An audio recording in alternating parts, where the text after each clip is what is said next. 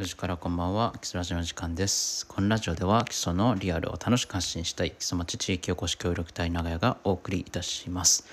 今日は渚町の地域おこし協力隊清家咲さんをゲストにお迎えしていろいろとお話をしていきたいと思います。それでは初めて会った時のお話からスタートしますのでお楽しみください。それではどうぞ。初めて会ったのがあれですよね。いつぐらいかな。あれ4月のあ、ね。そうですね。おこし協力隊の。そうそうそうそうそう。フラキソでやった。でもあの時はあのグループが何個かできてたから話せなくてっていう感じですよね。そうですね。本当に縁になって自己紹介してるところでしか多分お話は聞けてないですよね。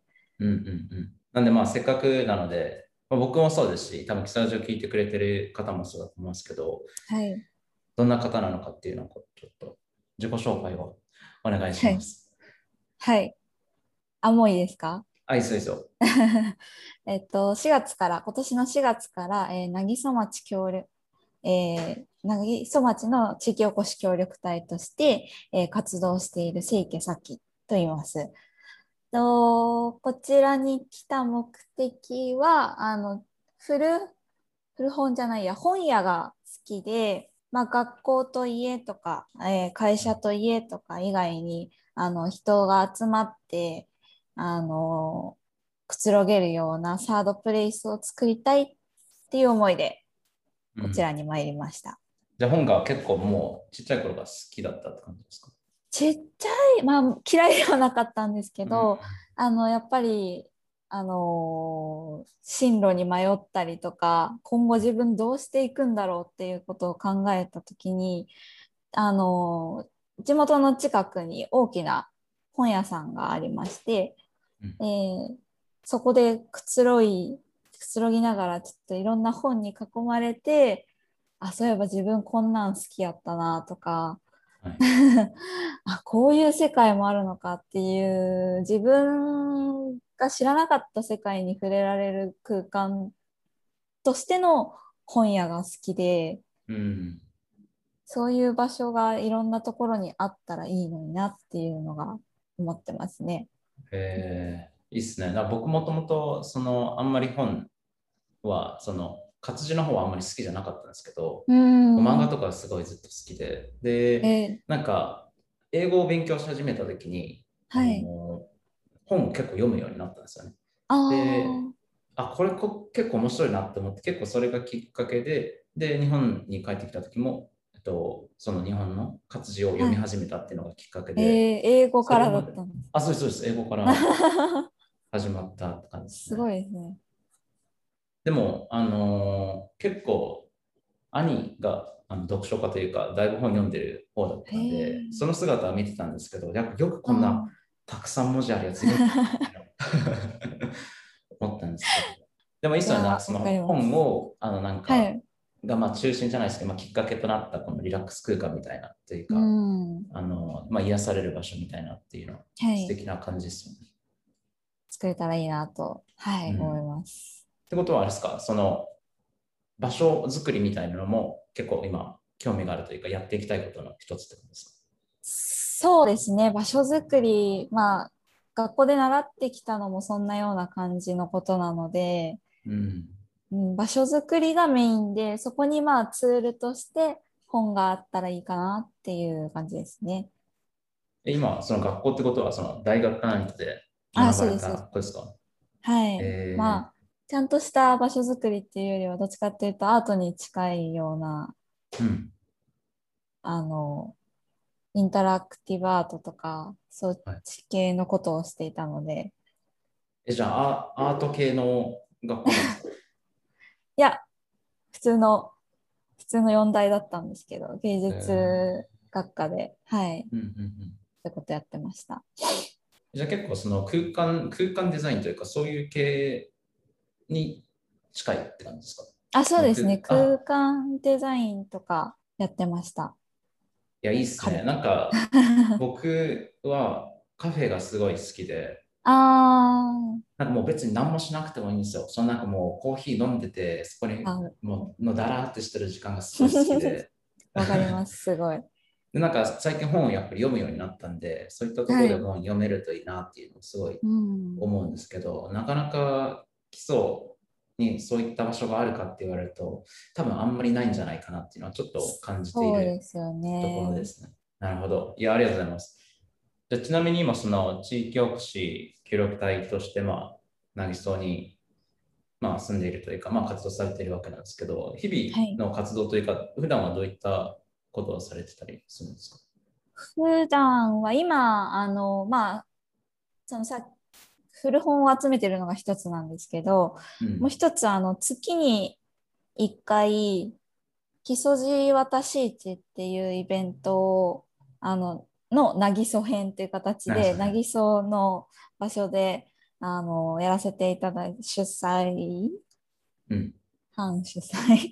あのやらせていただいてるんですけど、うん。もともと基礎福島とか三重川とか基礎平沢とかでやってたあのイベントをあの南の方でも基礎の南の方でもぜひ広げていけいきたいっていうことでうん6月からはい月1回のペースでやってますね。その準備とか、はい。そのやってみて、なんかちょっとその基礎上渡し市を渚でやったことで、なんかちょっとこれは新しい風吹いたなみたいな感覚みたいなのあります？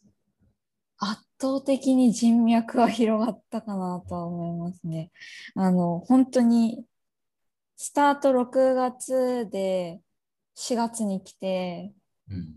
で、でも準備とかはもう5月とかから始めてたんで、うんほぼ知らない人みたいなの中で、あの、突撃じゃないですけど、お声掛けして、で、実際当日集まってもらって、その人のやってる活動とかを生で見れるというか、今このご時世集まるってなかなか 難しいことだとは思うんですけど、うん。やっぱり人と人とが顔を合わせてお話ししたりとか自分の活動が公開公開？できる場ってすごい貴重だなっていうふうに思いますね思いましたね。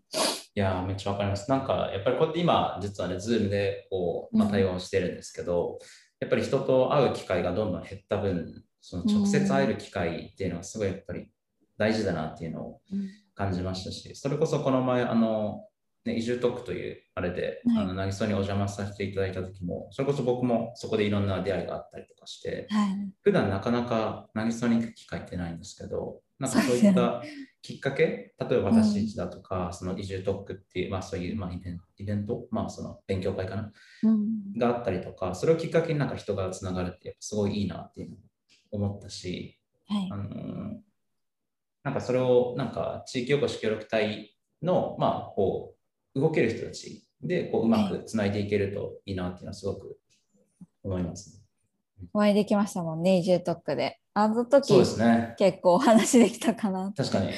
なんか、そういったのがいいですよね。結局、うんなんか同じ場所とか同じ時間を共有して、うなんかそこで、なんだろう、話せる機会、話せる機会を、まあ、作れるってすごい大事だと思うんで、うんそういったのが、まあ、渚であったりとか、福島であったりとか、まあ、その、まあ、その基礎地をつなぐっていう意味では、すごいうまくつながったイベントだと思うし、これからもっとありますもんね、毎月。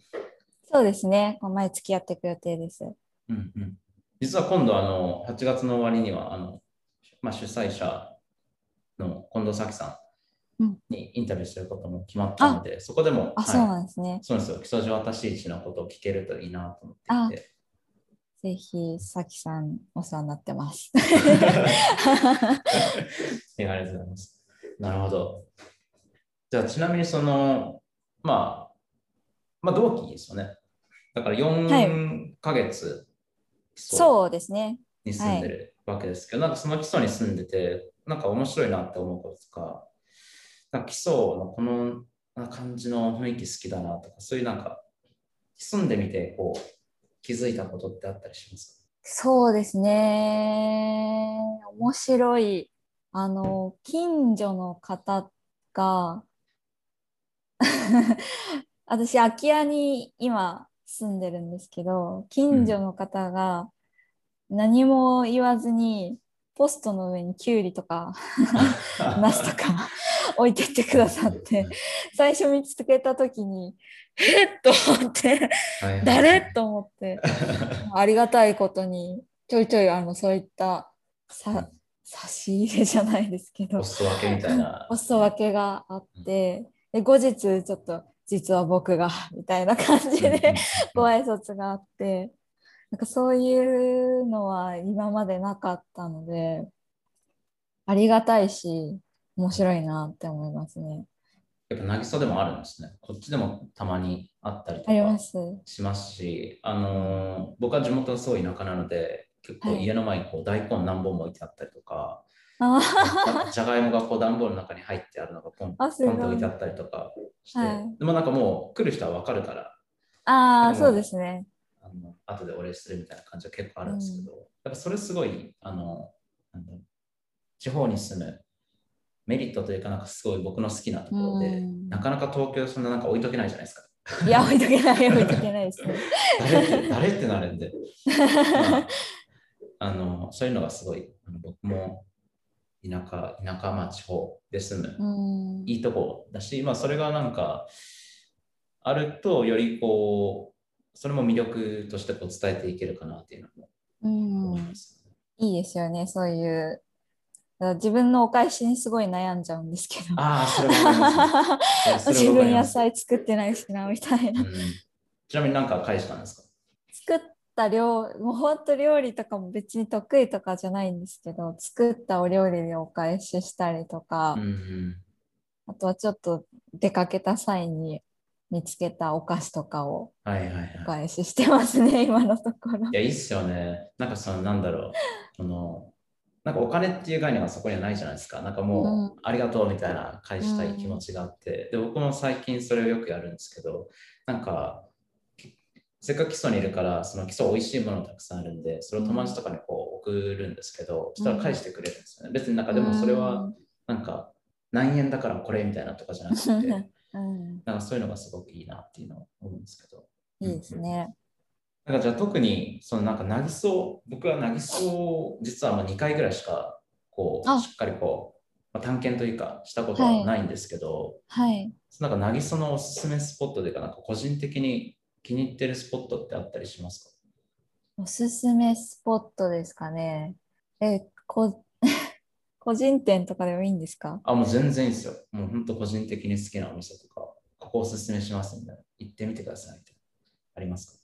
あじゃあ、えっと、川を挟んで、駅から川を挟んで向かい側のところに天白公園っていう公園があるんですけど、はいはいはい、春はつつじ祭りとかやってて、うん、結構広くて落ち着ける公園なんですけど、そこの近くに桃助亭っていうお蕎麦屋さんがありまして、金土日しか空いてなくって、うんえーさらにおひランチ。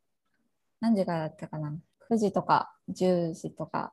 ちょっと自信ないんですけどぐらいから、はいえー3時とか3時半くらいまでうん。しか空いてないんですけど、あのお一人で飯島さんっていう方がお一人でされてるお蕎麦屋さんがあって、はい。限定10食なんですよ1日。えー、10食だけなんですか？10食だけお一人でやられてるので。あそっか。まあ限界がありますもんね。そう。そこもなんか高台にあるので景色もいいしうん。風もすごい抜けるしあの店主の飯島さんがめちゃめちゃ気さくな方なので、うんうん。うん、よかったら競争率高いですけどね。あ、今日それしっ実かりも狙って皆さんいただきたいと。はい。えー。ぜいや、ちょっといいっすね。なんかここら辺の蕎麦屋さんは結構行くんですけど、はい。なかなかこう、基礎福島とか、まあ基礎町から飛び出してっていうとなかなか行かないんで、きっと基礎、まあ、郡内とかね、そこら辺のまあ基礎寺のお蕎麦屋さんもちょっと巡ってみたいなというか、はあ、お蕎麦屋巡りとか楽しそうですよね。やっぱ結構違いますよね。最近、うんなんか基礎に来る前に思ったんですよ。なんか基礎に行ったら、まあ、そば有名なのは元から知ってたんですけど、うん多分そんなに食べないだろうなって思ってたんですよ。はい、結構な頻度で食べてますね。多いですしね、お店結も。構、多分本当月3ぐらいは多分、やっぱ友達が来るっていうのもあると、やっぱおそばに行くじゃないですか。そういうの食べると結構、うん。おすすめありますか？おすすめですか？いやー、えーっと、僕、まあお店ごとによって、お店によって結構まあおすすめがあるんですけど、僕あの、はい。車屋さんの本店の車屋さんの、えっとうん。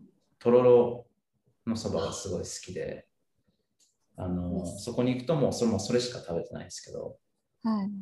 あともう一つは、えっと、荒屋さんっていうところが19号沿いをこう、えっと、稲とかまあ塩尻の方に行くと、左側にあって、そこで飲んだあの、えっと、そば湯。そば湯。ドロドロドロドロ すごいなんか濃厚で、うん。で、天ぷらとかもすごい美味しかったし、とか、まあ、貝田、あ、でも貝田はなんか結構お蕎麦屋さんあって、まだちょっとおすすめされていけてないところとかあるんで、またちょっとえーシェアします。食べたら。あ、ぜひはい知りたいですね。まだまだですね全然未開拓なので。なんかやっぱり地域おこし協力隊でも、あのそういうのあるといいですね、たまに。もうこう気軽に、はい、ちょっとお蕎麦食べに行って、いろんなところをこう地域知るっていうのも多分大事だと思うんで。いいですね。うん、それ研修にいいですね。いや、大事ですよ。やっぱりその地域とか場所とかお店を知るっていうのはすごい大事だと思うので。おすすめを知れるっていいですよね。自分で調べていくのもいいけど、うん、この人のおすすめっていうのでいくっていうのも、なかなか面白いんじゃないかなと思いますね。なんか最近行くお店は結構おすすめされていくところが多くて、なんか自分でこうあ調べてっていうよりも誰かにこええうおすすめされたから行くってことが最近すごい多いですね。それがいいと思います。なんかそれだとなんかもう美味しいって分かってこう行ったりとかできるってういうのはん、嬉しいですよね。そうですね。知りたい知りたいです。それがなんかいいろんな地域を知るきっかけにもなるかもしれないですね。うん、じゃあちょっと計画しましょう。9月、じゃあちょはいっとあ、軽く、ちょっとゆる緩めで計画しましょうか。あ、ぜひ楽しみにしてます。そば会を開くと。そばの話でめちゃめちゃ盛り上がってます。これ多分作るとこまで行っちゃう系のあれですね。打ちますか。打ちますよ。なるほど。いや、いいっすね。でも一応その地域おこし協力隊は3年がまあ最長の任期というかなるんですけど、そのはい3年の中でこれちょっと成し遂げたいなみたいな思ってることってあったりします真面目な話ですか、かはい、もういきなりそばでちょっと盛り上がっちゃった後なんですけど。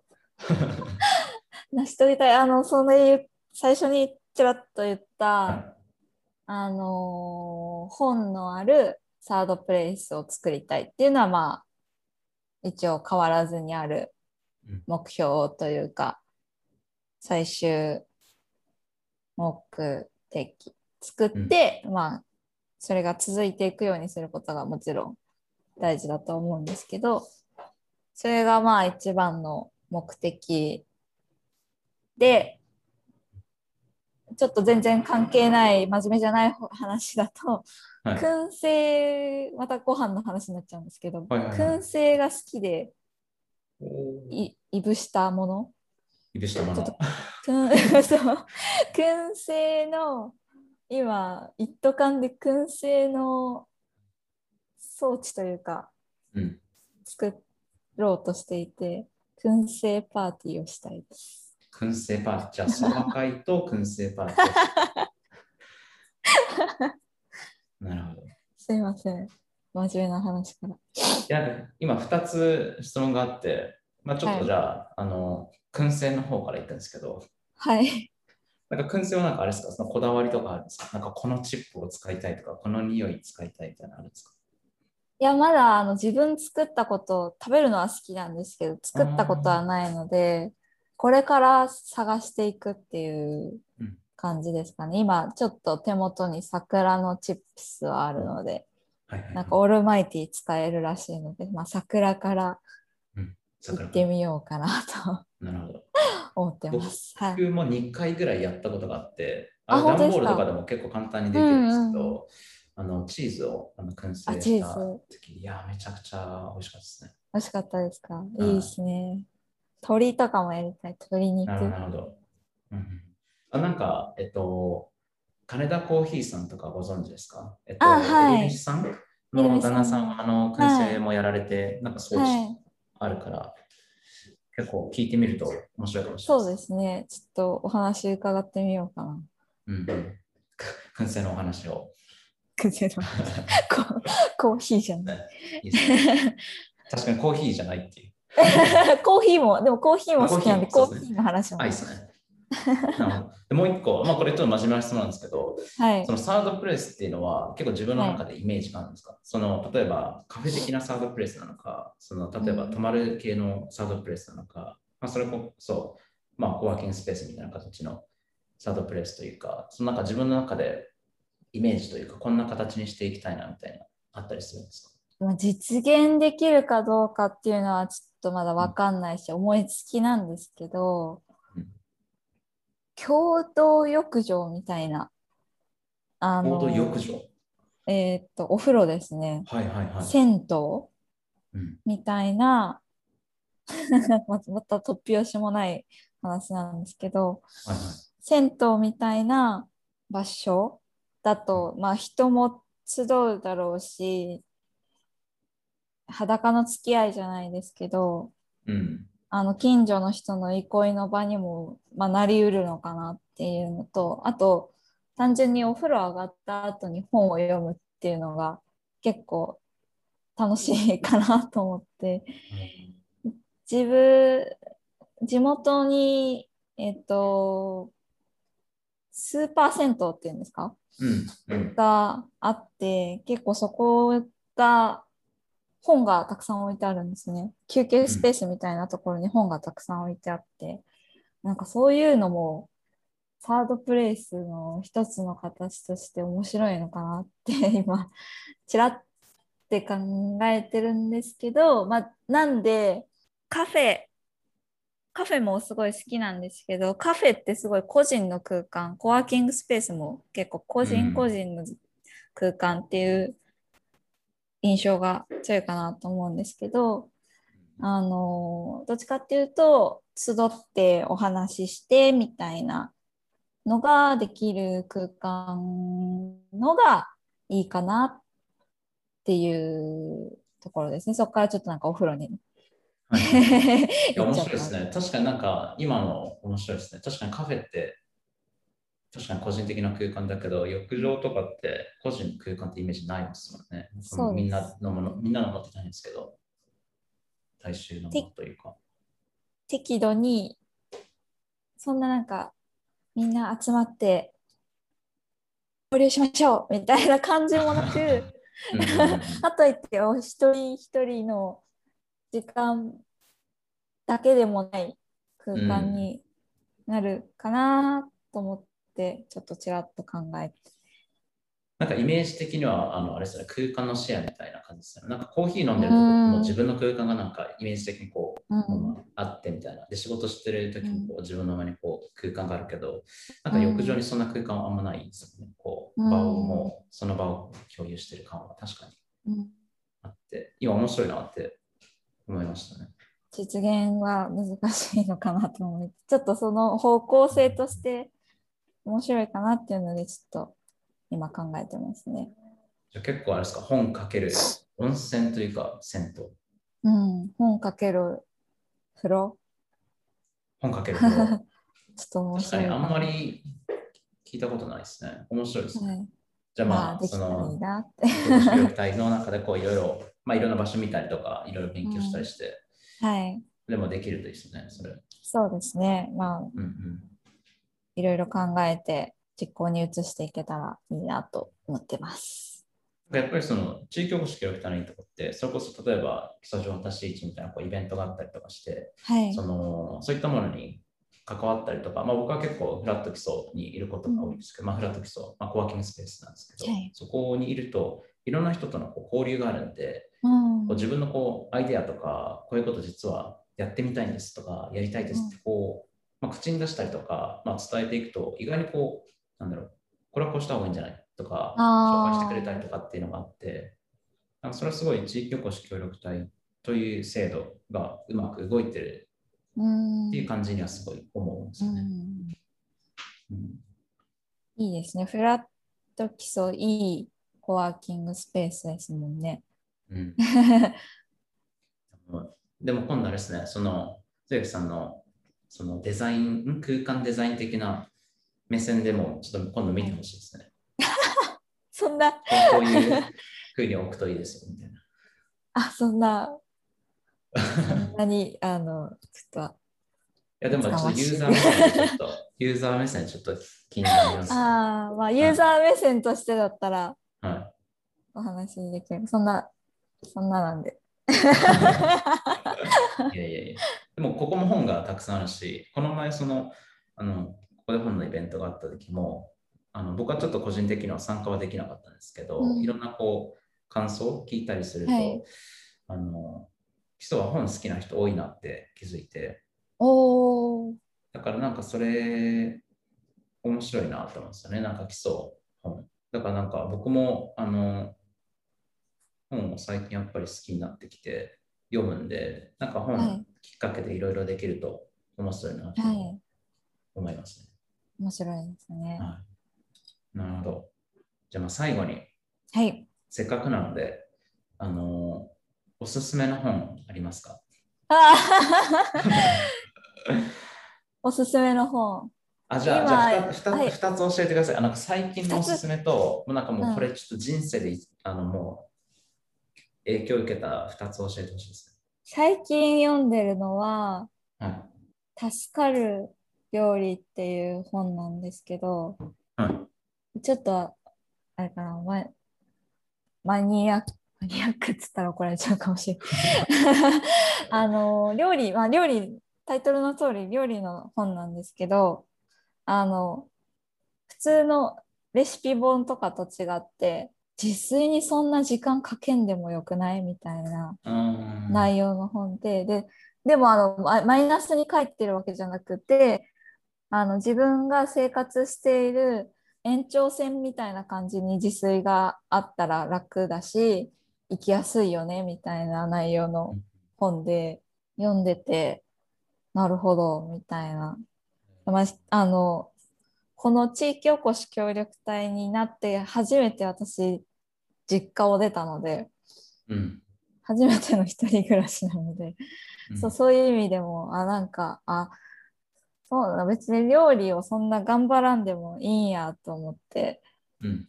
最近読んでます。なるほど。最近のおすすめです。はい。えちなみにあの、人生の中でこう影響を受けた本はありますか？人生の中で影響を受けた本が、人生の中で、パッて思いつかないんですけど、なんだっけ？うん。ちょっと検索してもいいですか？あタイトルがちゃんと。じゃあ、あじゃあ僕、じゃあ、あの、ああるんですけど、2個はい。読んでて、はい。えっと、最近読んでる本ですか？あ、もう、これ、立花明さん？え、のアキラってスピリチュアルス。はい。。で、これなんかそういう、そういうスピリチュアルじゃなくて、そのなんか、なんか無意識とか、なんかそういう系のお話、なんかパーソナリティ、はその自分のなんか性格は実はなんかこんな感じですよみたいなとか、いろんなまあ要素からこうあって、そうまあ心理学とかそういう系も入ってたりして、めちゃくちゃこれ面白くって。はい、最近よく、あのよくというか、まあ、面白いなと思って読み始めてて、もう一個は、あの、やっぱ、その地域おこし協力隊に、まあ、基礎町の場合は個人委託なんですよね。はい。なので、あの僕自身は4月から、あのまあ、写真とか、あとは翻訳で、えっと、うん個人事業主になったんですよ。ってなったら、やっぱりお金の勉強とか、そうです経済とか勉強し始めて、おこれもおすすめされた本のこの Naked Economics っていう、これはへ英え。語のやつなんです英語の本なんですか？あ、そうです、英語です、英語です、これ。おお。さですなんが。かこれはすごい、これ、なんだろう、このグラフとか、なんかこう経済っていうか、グラフとか、なんか、なんだろう、マップとかなんか表とかいろいろ使う感じのイメージじゃないですか。はい。でもそれ以外でもうそれ全く使ってない。シンプルにこうまとめてある本らしくて、これ面白いなと思って、こう、2つ同時進行で読んでらっしゃる。はいおお、ね。いいですね。はい。それちょっと後で LINE もう一回。タイトルお願いします。なんかあれですね、の地域おこし協力隊の、あの、おすすめの本紹介するやつとかも面白そうですね。あ、そうですね。それぞれうん、1、2冊ずつ。確かに。これも。あで、ビジネスの本つながりで、うんうんうん。人生変えたかって言われるとちょっとあれなんですけど、はいはいはい。キキッチンで読むビジネスの話。キッ11チンで読む人の、はい、11人の社長に聞いた仕事とお金のことっていう本があるんですけど、なんか、あの、まあ、まあ、社長、まあ、タイトルの通り、社長が、あの、ビ自分のビジネスの話をするんですけど、キッチンで読むビジネスの話っていうことで、あの、キッチンで片手間に読めるぐらい、ライトな感じの、あの、読み物にしたいっていうことでタイトルつけられたそうなんですけど、うんうん。あの、確かにライトで、で、なんかお金を作るにはとか、ビジネスとはこういうものでみたいな話ではなくって、どちらかというと、こう、精神面とか考え方みたいなのがメインでお話しされてて、でビジネス書みたいなの読んで、ちょっと感動したのはこの本が初めてだっえたんです。ー ビジネス書を読んでちょっとうるっときてる自分がいるぞみたいな。え、今、あれですか、今までそのビジネス本とかあまり読まなかった？感じですか？最近ですかね、やっぱ読むようになったのは。それって、なんか、どういう変化というか、あれですか、そのやっぱりこの自分でやりたいことが結構明確になってきたというか、相手が出てきたからこそみたいな感じですか？逆ですね、迷い始めまして、ああ、なるほど、なるほど。自分この生き方で、この働き方でいいんだろうかみたいなことを、うん。あの、まあ大体このぐらいの年代の人悩み始めると思うんですけどはいはいはいはい、例に漏れず私も悩み始めた時に、うんやっぱビジネス書は読むようになり、ビジネス書とかちょっと自己啓発寄りの本は読むようになりましたね。だからやっぱり本にもいろんな知識があるし、いろんな経験とかがあるから、やっぱりはい。それをまあうまく使えるといいなとはいつもはい。思うんですけど。なるほど。じゃあこの、このエピソードで4冊ですね、合計僕と関さん合わせてあるんで、はいまあこれもちょっとじゃあ、概要に書いておくので、興味がある人はお、読んでもらいたいなとお、思うんですけど、じゃあですね、まあ、これから本をこうきっかけに、まあ、なぎそを中心にこう盛り上げいろいろ盛り上げていけると面白いですよね。そうですねうん。できたいなと思ってます。もし、あの、そのキスラジ聞いてる方たちに、何かこう、最後に、ここ言っておきたいなってか、あったら、宣伝でもいいですし。ああ、そうですね。あの、今ちょっと古本を、その本のある場所を作るにあたって、古本をちょっと回収、町内でしてるんですけど、あの、町内で回覧回しただけで結構すごい段ボールで 持ってきてくださる方がいて本当にありがたいんですけどもしあのご自宅とかあのどこかにちょっと読み終わった本だったりとかあの持て余してる本が あればあのぜひ回収させていただきたいなと思いますので、えー声をかけていただければと思います。じゃあ、まあ、こんな感じで今回のスラジは締めたいと思います。はいありがとうござい。ありがとうございました。はい、ぜひお願いいたしまはい、ありがとうごす。ざいます。ありがとうございます。はい